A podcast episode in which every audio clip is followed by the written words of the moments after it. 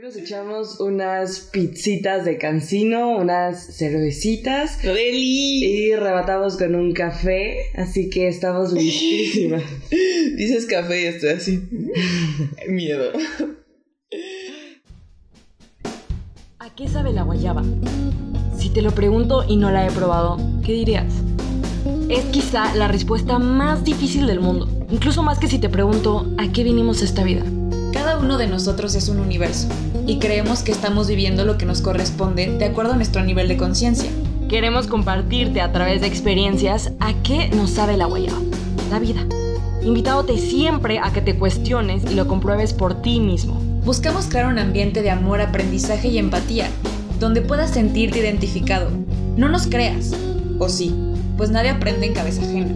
Yo soy Yola Y yo, Dani, Aquí y ahora crezcamos y multipliquemos juntos en amor. ¿Qué onda? Esperamos se encuentren súper bien. La verdad es que Yola y yo, como siempre, andamos bien emocionadas por estar una vez más con ustedes. Considero que lo que hablaremos el día de hoy está totalmente ligado con el episodio pasado, así que si no lo han escuchado, vayan a escucharlo para que puedan tener una mayor o mejor lectura de lo que diremos a continuación. Hoy vamos a hablar de las frases que de alguna u otra manera nos han cambiado la vida y les queremos contar cómo o por qué han impactado. Así que ojalá les guste, se identifiquen o se cuestionen. Yay, bueno, pues mi primera frase es de un libro que se llama A mí el niño de las estrellas por Enrique Barrios y dice así, son despreocupados, no se preocupan, se ocupan. En la vida siempre habrá problemas y los problemas no son para sufrirse ni para hacerlos problemáticas, los problemas son para solucionarse. Sé que esta frase puede sonar incluso un poco tonta, pero nada, con este pre que existe, siento que muchas veces metemos muchos juicios, ¿no? ¿Cuántas veces no nos preguntan cómo estamos y decimos, no, pues estoy muy preocupado por esto y esto y esto, y en vez de darle esta solución de la que estamos hablando, emitimos juicios que meten un sufrimiento extra. Entonces, em, no sé si se acuerdan que justo en el episodio pasado Yora nos comentaba que ya no le gustaba utilizar los términos bueno o malo y lo cambiaba por óptimo no es óptimo. Entonces, pues yo los invito que a la hora que les hagan esta pregunta, en vez de contestar estoy preocupado, contesten sí, tengo este problema, lo acepto, pero estoy ocupándome en solucionarlo, en dar estas propuestas y a realizarlas claramente. Sí, justo creo que es importante que hagamos o expliquemos la diferenciación que existe para nosotras entre problema y problemática. Problema es lo que simplemente ya es, lo que está enfrente de ti sucediendo por el simple hecho de ser, literalmente. Y problemática es la actitud que nosotros tenemos ante eso que está sucediendo, ante el problema. Y creo que va muy relacionado con lo que dice nuestro maestro Alfonso Risotto, con no es lo que te sucede, sino lo que haces con lo que te sucede, lo que realmente define tu calidad de vida. Y esto es wow, o sea, muy liberador porque te das cuenta que nada te sucede, las cosas suceden. ¿Y qué vas a hacer para resolverlo, no? O para vivirlo o para llevarlo contigo. Entonces me encanta el ejemplo de la llanta, ¿no? Se te poncha y luego luego empiezas a emitir juicios. ¿Por qué a mí? El peor de mi vida es que porque tengo mala suerte. Qué mala suerte, qué tonto estoy, maldito carro, lo pateas, ¿sabes? Y lo haces muchísimo más grande de lo que simplemente ya es. Sí, sí, sí. Entonces es necesario aquí tener una distancia crítica que te permita contemplar y describir el problema para entonces encontrar una solución óptima. Sí, si te poncha la llanta, la cambias, listo, se acabó el problema. Exacto, literalmente no hay otra cosa que hacer. Sí. La primera frase que yo les quiero compartir es una de Alfonso Ruiz que dice, no se transforma la vida, se transforma el ser. La vida solo pasa en concordancia. Y wow, esto me encanta porque tiene como dos maneras de verlo, dos partes. La primera es la paz que te da y la segunda es la responsabilidad que te da. La responsabilidad porque justo te das cuenta que eres el único responsable de todo lo que pasa a tu exterior, pero la única manera que lo puedes transformar es desde adentro de ti. Cambiando tus procesos de significación, qué significa para ti todo lo que está sucediendo. Eh, lo mismo de la frase que acabas de mencionar, qué vas a hacer para, para solucionarlo. Y elevando tu nivel de conciencia y elevando tu frecuencia vibratoria, todo se va acomodando alrededor de ti, pero es tarea de trabajar tu interior.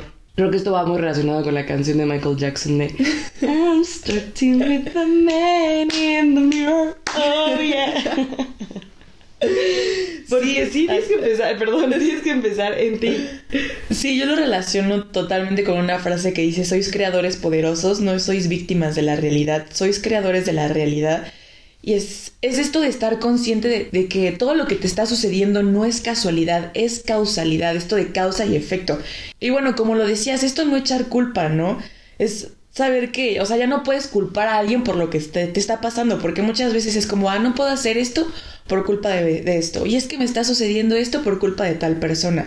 Y no, tienes que tomar las riendas de tu vida, pero creo que también es esta paz de saber que, porque realmente lo que quieres de tu vida, o sea, cuando tú eres consciente de esto, vas a crear escenarios óptimos, vas a tratar de que sea lo mejor de tu vida, el mejor estilo de vida. Y creo que me faltó decirles la otra parte, la que no es la parte de la responsabilidad, sino de la paz. ¿Y por qué me da paz esta frase? Porque me ayuda a soltar lo que no está en mis manos controlar. O sea, qué liberador pensar que hay muchísimas cosas que en la que nos preocupamos y nos queremos ocupar cuando ni siquiera está en nuestras manos. O sea, lo único que podemos nosotros hacer ante eso es comprenderlo, eh, desmenuzarlo y ya, o sea, no te queda más que ocúpate de lo que puedes controlar y deja lo que no puedes controlar, déjalo ir, ¿no? Y lo que dices de lo de sois creadores de tu realidad, y no víctimas de ella es súper wow porque súper wow porque justamente muchísimo tiempo de nuestra vida nos la pasamos en un lugar de víctima inconsciente o sea, que yo sí hago las cosas bien, pero los demás no me dejan hacer mi trabajo, ¿no? Mi trabajo interior, porque, o sea, yo soy muy pacífico, pero si alguien viene y me, me molesta, exacto, voy a estallar. y es, no, hermano, esa es tu tarea, no tarea de nadie más. O sea, nadie, viene, nadie puede venir a encenderte más que tú mismo. Si, sí, si tú realmente tienes una buena aceptación de la realidad y un, no me gustaría decir la palabra control de tus emociones, pero sí cierta conciencia sobre ellos. Sí, tal vez control de tus emociones, no al 100%, pero sí control de tu vida, ¿no? Exacto. Tu, de tu realidad, vaya otra vez. Y también lo de sois creadores de tu realidad, o sea, justamente dice, resume todo lo que queremos decir de la conciencia. O sea, yo creo que aquí acaba el podcast y no volvemos a hacer un episodio. Chao, tiramos micrófono. no, pero realmente el ser dueño de tu realidad es literalmente ser consciente, porque el ser consciente te permite aceptar los términos y condiciones, la parte, digamos, negativa y la positiva de las situaciones que se te presentan. Y entonces, al tú hacer eso, al aceptar todo lo que puede suceder al decidir algo, este, te vuelves dueño de tu realidad. Dejas de formar parte de la realidad de los demás. Eres tú el dueño y la vida nunca te falla. Sí. Bueno, pues Vámonos a la tercera frase del día de hoy, la segunda mía, que es de un libro que se llama El universo oye lo que sientes por Wayne Dyer. Un maestro. Vaya que sí. Y dice así, el universo no oye lo que dices, el universo oye lo que sientes. Es verdad que es muy importante este cambio de diálogo que habíamos comentado, pero es aún más importante realmente lo que estás sintiendo, porque muchas veces cambiamos este diálogo desde una carencia, entonces no nos damos cuenta que realmente la vibración, la frecuencia en la que estamos vibrando o emitiendo es desde esta carencia misma. Exacto, sabes que a mí me, eh, me hace relacionarlo mucho con el dicho coloquial de la intención es lo que cuenta. Sí, sí, sí. Porque realmente la intención es interna y nadie más que tú sabe el por qué estás haciendo las cosas. Sí, yo pondría este ejemplo. ¿Cuántas veces no? Ya sustituimos este diálogo y decimos soy próspero, pero en realidad estás pidiendo ser próspero porque te sientes vacío, te sientes pobre. Lo reitero, o sea, lo estás pidiendo desde una carencia. Entonces tú estás diciendo como por favor que me llegue esto, por favor que me llegue esto, pero en realidad lo que, o sea, lo que estás anhelando sin darte cuenta es esta pobreza del,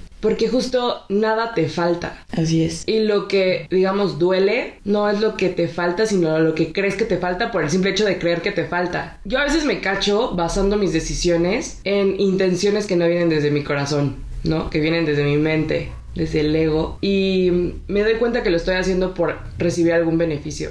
Y tal vez estos beneficios a veces están disfrazados. Porque a veces sabes cuando lo estás haciendo por, no sé, por dinero, por recibir amor, por lo que quieres. Pero hay veces que no lo sabes. Entonces es mucho de inspeccionarte, una introspección en la que te preguntes constantemente por qué estoy haciendo las cosas. Y realmente preguntarle a tu corazón qué es lo que quiere, ¿no? Entonces así seguir tus anhelos del alma y no tus anhelos, más bien tus deseos del ego. Así es. Y va mucho relacionado con el, lo que dices de creértela, o sea, realmente creértela A mí me pasaba mucho con los giveaways, que la gente te dice, decrétalo, dilo en voz alta, ¿no?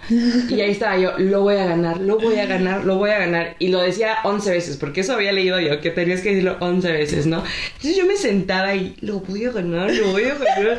Pero dentro de mí existía un chance, no lo ganas, La duda. hermana. Ajá, chance sí, chance no. Es que eres una de 50 mil personas que están eh, Participando. participando, ¿por qué lo ganarías tú? Ya sabes, eso invadía mi, mi interior y mi exterior era, lo voy a ganar. Y ¿sabes qué? No lo ganaba. Y me pasó también jugando boliche. Me, me pasó jugando boliche que yo decía, voy a echar una chuza, voy a neta a tirar todos los pinos y entonces, pero dentro de mí estaba, chance no, chance se te va chueco. Y lo echaba y nada. Pero cuando realmente estaba mentalizada y me la creía, lo voy a hacer, lo voy a hacer. Y entonces esta coherencia de que lo pienso, lo digo y lo hago, pero realmente todo está conectado y ¡pum! ¡Chuza! Entonces creo que es mucho el pensar con certeza. Gracias por las porras. Y alguna vez escuché este ejemplo en otro podcast de el pedir con certeza. Y es como cuando vas a un restaurante y le pides al, no sé, vamos tú y yo a un restaurante y le pedimos al mesero, no sé, nos trae una pizza de pepperoni y ya el mesero se va y yo regreso a platicar contigo y no estamos pensando si me la traerá de pepperoni o me la traerá de hawaiana o si me, si me o me traerá una pasta, me habrá entendido. A ver, ya lo pediste. Ten la certeza, actúa con la certeza y piensa con la certeza de que eso va a suceder. No hay de otra. O sea, el universo está en sintonía con lo que sientes, con la intención por la cual pides las cosas. No hay de otra, o sea, él no te va a entender otra cosa, ten certeza. Y pues ya para rematar esto, solo quiero decirles que realmente el sol sale para todos. El universo, Dios, literalmente es amor, es infinito. ¿Tú crees que no tiene lo mejor para cada uno de ustedes? Venga, mi siguiente frase es una que tal vez es muy cliché, estoy segura que la mayoría de nosotros la ha escuchado o leído por ahí. A mí me la dijo mi papá cuando era muy pequeña y a lo largo de mi vida le he encontrado sentidos diferentes, le he dado significados distintos que me permiten pues aplicarla y es el dolor es inevitable, pero el sufrimiento es opcional. Ay, hijo. ¿Y cómo lo veo ahora? O sea, el sufrimiento es una dimensión añadida a lo que ya está. Es literalmente una decisión. Porque el dolor, hay que comprender que al ser humano, toda situación, entre comillas, negativa que suceda, va a doler. ¿A qué me refiero con esto? Va a tener una carga natural de dolor. Si se te muere tu mascota, si se te rompe la uña, si se te corta el novio, si te Despiden del trabajo. despiden del trabajo, va a doler por naturaleza. Y es relativa. O sea, tal vez el mismo hecho no nos va a doler igual a ti que a mí, que Sí, a un tercero. Pero el sufrimiento es justamente... Se te, te cortó el novio. Duele. Vive tu dolor. Acepta tu dolor. Date el duelo. Entiende tu dolor, compréndelo, desmenúzalo enfrente de ti. Pero deja de echarle limón a la herida. O sea, es esto de. Lo estoy estoqueando en Instagram. Estoy viendo sus fotos, estoy viendo nuestras fotos viejas, estoy ah, creándome escenarios. Estoy estoqueando a la nueva novia. E- Exacto, y es que por qué me dejó. Y todo eso es una dimensión añadida a la simple situación que sucedió. Sí, o sea, tu heridita ya está. ¿Para qué la andas toque y toque? Deja que sane. Es echarle más fuego a la leña, justamente. y también es salirnos de este lugar de cómo deberían de ser las cosas. Es que no me debería de doler. Ya no quiero sentirme así. No, hermano. Las cosas no pueden ser de una manera de las que no son ya. Vívelo, acéptalo. Siempre lo vamos a decir. Plena aceptación del principio de realidad. Y dale distancia crítica al problema. Me encanta el ejemplo de la mano. O sea, a ver, todos aquí que nos estén escuchando, eh, el problema es su palma de la mano. Ahora pongan su palma en frente de su cara pegada a la nariz. ¿Qué ves? Nada. Nada. O sea, ves un pedazo muy reducido del problema. Ahora empieza a alejarlo, alejarlo, alejarlo, alejarlo. Y eso se llama distancia crítica. ¿Y qué es lo que sucede? Que tienes una visión muchísimo más amplia Sí puedes contemplarlo completamente, ¿no? Exacto, contemplarlo, describirlo, solucionarlo o vivirlo, ¿no? Y tu mano no deja de ser el problema, o sea, el problema sigue siendo el mismo, pero esta distancia te ayuda a que justo puedas buscarle esta solución de la que estamos hablando para que después puedas ejecutarla. Exacto, porque no se necesita simplemente tiempo, sino comprensión del problema. Y el- la comprensión lleva tiempo. Eso es muy importante entenderlo. A mí, una vez, a mí me ocurrió una, una situación de desamor y pues sentía yo que ya lo había superado, ¿no? Entonces yo me metí a trabajar, me metí a hacer este tipo de... O sea, un montón de cosas, salir con mis amigos, tarara. Y decía, wow, lo superé de volada. O sea, esto está súper cool, soy lo más fregón del universo. Y una vez un amigo me dijo, es que tú no lo has superado. Y yo, ¿de qué me vas a hablar de mi vida? Exacto. Y me dijo, estás tratando de estar ocupada todo el tiempo para no pensar en eso. Y yo. ¿sabes? Y me dijo, el día que tú puedas regresar a tu casa después de todo lo que haces y te acuestes en tu cama y puedas pensar sobre ese, esa situación sin que te duela, solita, o sea, sin estar con nadie, sin tener nada que hacer y no te duela, ese día lo superaste. Y yo, wow. O sea, me di cuenta que realmente no me había ocupado por vivir mi dolor y por vivir el duelo que se debe de vivir siempre. Sí. Y entonces ya seguir con mi vida. O sea, yo quería taparlo con otro tipo de cosas, cosas y así. Entonces es dejar de arrastrar los problemas, dejar de tratar de evitar las situaciones incómodas o dolorosas, que eso igual me lo dijo mi mejor amigo. Y entonces vivirla, porque al momento que tú trasciendes ese nivel de, ese punto de fricción, ese problema, elevas tu nivel de conciencia, sí o sí. Y bueno, pues pasemos a la quinta frase, la última del día de hoy por mi parte, que también es del doctor Alfonso Ruizotto. Y dice así, ama todo y a todos todo el tiempo, pero no te apegues a nada ni a nadie nunca. Wow, esa es de las favoritas. Sí, la verdad creo que es mi frase favorita y la verdad la que más me ha cambiado la vida, porque es un recordatorio del amar incondicionalmente, sin condiciones y absolutamente a todas las personas simplemente porque son, simplemente porque existen. Y muchas veces pensamos como, güey, ¿cómo me estás diciendo esto? O sea, imposible amar a todas las personas, ¿no? O sea, yo solo puedo amar a las personas, a mis personas, a mis personas cercanas. Y no, em, creo que muchas veces también, o sea, bueno, esto va totalmente ligado con el ego, porque muchas veces sentimos esta necesidad de las personas, la necesidad de las cosas, y a la hora que te las quitan, duele. Y tienes que saber que realmente eso no es amor, el amor no duele. El que nadie te pertenece. Si nadie te pertenece, Ni nada te pertenece. ni nada. Bienvenidos a este remix. ¿Sabes que Tenemos muy arraigada esta idea de que el amor cuesta. O sea, mi amor te va a costar, así como tu amor me va a costar. Y nosotros los humanos lo medimos como en tiempo. Y eso está súper chistoso, porque es como, tiene que pasar cierto tiempo para que yo te pueda decir te amo. No te puedo Sí, decir te amo de una. Empieza como el te quiero, te adoro y La ya al final te amo. Sí, muchos creemos que decir te amo es peligroso, cuando realmente es poderoso. Esa es la palabra, es poderosísimo. Vaya que sí. Y, y creemos que también tenemos que hacer ciertas cosas en específicos para podernos ganar el amor de alguien o que pase el suficiente tiempo. Y esto va totalmente eh, relacionado con que creemos que el amor es un sentimiento y el amor realmente es un estado de ser. O así lo vemos, o así lo veo yo, Sí, o así lo ser. vemos Dani y yo. Es un estado de ser. Es como el otro día mi mamá que me contaba, se estaba quejando del vecino, ¿no? Que le caía súper mal y que no sé qué. Echando de cabeza a la mamá. Perdón, ma. Y entonces yo le dije, ma, o sea, lo único que tienes que hacer es amarlo. Y mi mamá, ¿cómo? O sea, ¿cómo voy a amar al vecino si te estoy diciendo que me cae mal, no? Y es eso, no es un sentimiento, es un amor, de- es un estado de ser. Y no es que tú vas a llegar con el vecino y lo vas a abrazar y le vas a dar un besito en su pelona. O sea, no.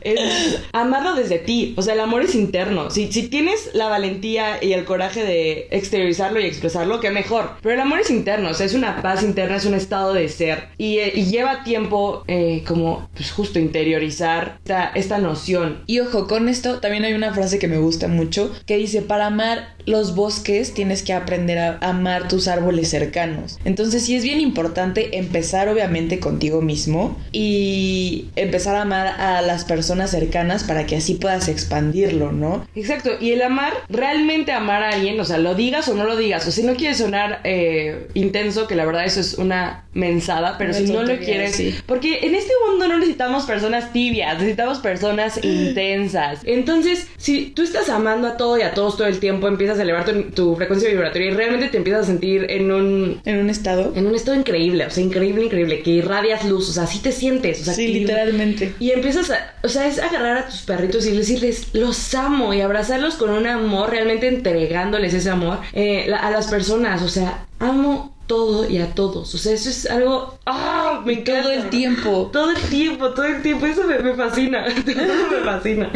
Y, y hablando del apego, creo que este es uno de los temas más extensos, más difíciles y nos podríamos echar un episodio hablando del apego solamente. Vaya que sí. Porque qué difícil es comprenderlo y qué fácil se disfraza el apego. Yo les dejo una tarea, o sea, quieren saber a qué están apegados, piensen con qué o con quién no podrían estar mm, sin ellos o sin eso más de 15 días. Y si no puedes estar, o sea, si tú piensas, o sea, yo no podría estar más de 15 días sin mi mamá, es porque estás apegado. Y suena frío al principio. O sea, y yo no podría estar más de 15 días sin mi celular. Hermano, estás apegado a tu celular. Es difícil darse cuenta, pero porque realmente a veces decimos, como, ah, yo me acuerdo la primera vez que un amigo me preguntó qué, qué pensaba yo del apego, dije, pues es algo natural, o sea, es algo que... Sí, justo amo a la persona y pues como no voy a estar apegado, Exacto, ¿no? Es amor. y lo, y lo necesito, claro que necesito a mi mamá en mi vida y claro que necesito, ¿sabes? Y yo decía, y eso, hasta yo solía pensar que del apego dependía qué tanto te importaba, o sea, y eso es algo súper normalizado, o sea, si tú no me necesitas, entonces no me amas. Sí, no, hombre. O sea, necesito que me necesites, porque si no, no me estás amando. Y realmente el am, fase, o más bien, la versión más pura del amor es la libertad. Hay una frase, es algo así como de, para amar a alguien lo tienes que dejar en libertad, porque si tú le quitas la libertad, entonces se vuelve un objeto, y de un objeto no puedes recibir amor. Y dices, wow, esto de cosificar a las personas por el simple hecho de querer que nos necesiten o necesitarlos nosotros, y eso es a lo que ahora le llamamos como toxicidad, es el apego, es mero apego. Entonces hay que trascender nuestros apegos, hay que entenderlos. O sea, agarra una pluma, un cuaderno y anota lo que estás apegado. Y trabaja día con día para estar listo de- para dejarlo ir en cualquier momento. O sea, suena, es que suena triste, pero tienes que estar todos los días a cada segundo de tu vida dispuesto y listo para dejar ir todo y a todos. Eh, creo que el mejor ejemplo de esto es una relación de pareja um, cuando cortan, ¿no? Este, este sufrimiento que, que se crea por ya no tener a la persona. El amor verdadero es estar completo tú, es que esa persona también esté completa y que estén juntos. No porque necesiten del otro, sino porque quieren compartir esa felicidad y ese amor que ambos ya tienen al 100%. Entonces a la hora de que se separan, Ambos saben que siguen siendo las mismas personas completas que fueron desde un principio. Entonces ya no hay este apego de, ay, es que te estás llevando cierta parte de mí, "Ah, es que te necesito porque el 30% que me faltaba me lo estás dando tú o viceversa. Exacto. Y bueno, para terminar este capítulo, quiero hacerlo con mi frase favorita de favoritas. Creo que dejé lo mejor para el final. Y es una frase de Odín Dupeirón que, wow, me ha dado un valor tremendo desde el- la primera vez que la escuché. Y dice así: Mientras no te lastimes, no te hagas daño o no te pongas en peligro, estás obligado a probarlo todo por primera vez en tu vida. Dios mío. Wow, esto me ha dado una valentía, Dani, para hacer las cosas, o sea, para permitirme entregarme a las experiencias. Abrirte a la experiencia. Exacto, y decirle sí a todo. Llevo dos años intentando decirle sí a todo sin, sin pensarlo. O sea, sin pensar en el miedo o tal vez esa emoción o esa incertidumbre que siento. Es sí a todo. Y el entregarme a estas experiencias en cada y todo ámbito de mi vida. O sea, con las personas. O sea, yo hay veces de que, oye, ¿por qué no sales con esta persona? Pues es que sí quiero, pero la neta no sé, pues sal, porque nunca vas a saber si no lo haces. Y descubre a la persona y disfrútela, disfrútala mientras estás con esa persona y ya después decides si sí o si no. Pero ya te abriste a recibir esa experiencia.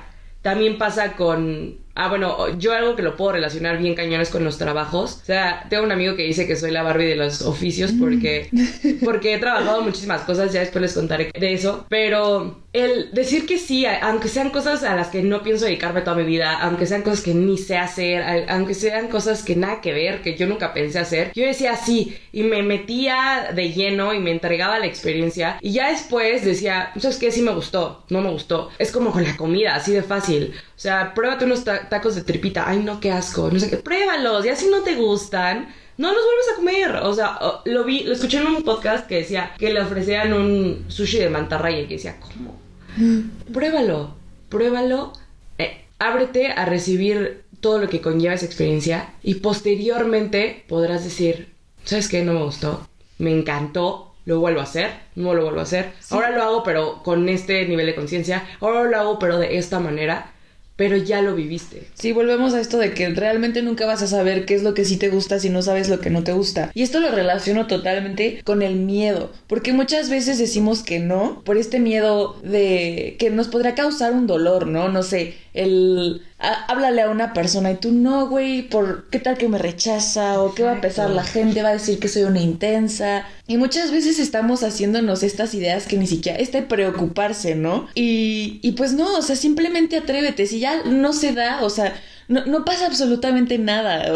Va a sonar otra vez súper cliché, pero el no ya lo tienes. Exacto. Y aparte, Siempre lo digo y siempre lo voy a decir y tal vez me escuchen diciéndolo 300 veces, 300 mil veces en este podcast. La vida es para los valientes. me, encanta. O sea, Dani, yo sabía que iba a decir eso. La vida es para los valientes. No, pero es que yo ya me la repito. Cuando tengo miedo, me, así escucho la voz de Yola diciéndome, la vida es para los valientes. Exacto. Y hay que dejar todos estos... Exacto. Culo si no. Este, hay que dejar todos esos estereotipos de que yo no puedo ser la que le hable primero, este, no voy a perder mi tiempo en esto, eh, escucha tu corazón, ¿qué es lo que quieres? Hazlo, pruébalo, pruébalo. o, sea, ya terminaron, ¿no? Como, no es que cómo le voy a hablar porque justo voy a hacer la rogona o... Pues no, o sea, si tú todavía sientes algo que tienes que decir, sácalo, ¿para qué te lo quedas? Entre más experiencias tengas, más sabiduría vas a generar en tu vida. Más aprendizaje. Exacto, y entre, y más, entre más experiencias, más cerca vas a estar de lo que realmente quieres y de lo que... O sea, a mí me ha servido mucho, o sea, yo a veces no sé qué quiero y me pongo a probar mil cosas y digo, ok, esto no, esto no, esto sí, esto sí, esto no. Entonces, pruébenlo todo antes de decidir. Eh, um, quiero terminar con esta frase. Cuando la gente deja de crecer, envejece. Wow, eso es real. nada que ver con la edad, nada que ver con el tiempo. Envejeces cuando piensas que ya no hay más que aprender, cuando ya crees que lo sabes todo. Y si te abres a cada una de las experiencias, el aprender es infinito. Infinito tu crecimiento igual. Pues bueno, hemos llegado al final de este capítulo. Creo que como conclusión, todas nuestras frases van ligadas. Tal vez todas tienen algo que ver con la anterior y con la siguiente. Pero creo que tú y yo podemos coincidir. Coincidir. con que la frase que más nos ha marcado a ambas es mamá, nunca dejaré de perrear. Yeah. Definitivamente la que más impacto ha tenido en, nuestra, vida. Pues nada, muchas gracias por escucharnos una vez más. Cuéntenos qué piensan de las frases, si tienen alguna frase realmente poderosa que, quieran compartir con nosotros y con nuestra audiencia. Ya saben que si se quieren trepar al Yola Móvil, eh, ahí se nos slide through our DMs. y pues nada, mucho amor, mucha luz como siempre. Sí, no se olviden hacer todo siempre Connie en amor y... Connie en amor. La Connie. ¿Qué te pasa? Gracias por estar una vez más con nosotras y hasta la próxima. Hasta la próxima. Besos y abrazos. No Besos en sus frentecitas. Calvas. Calvitas.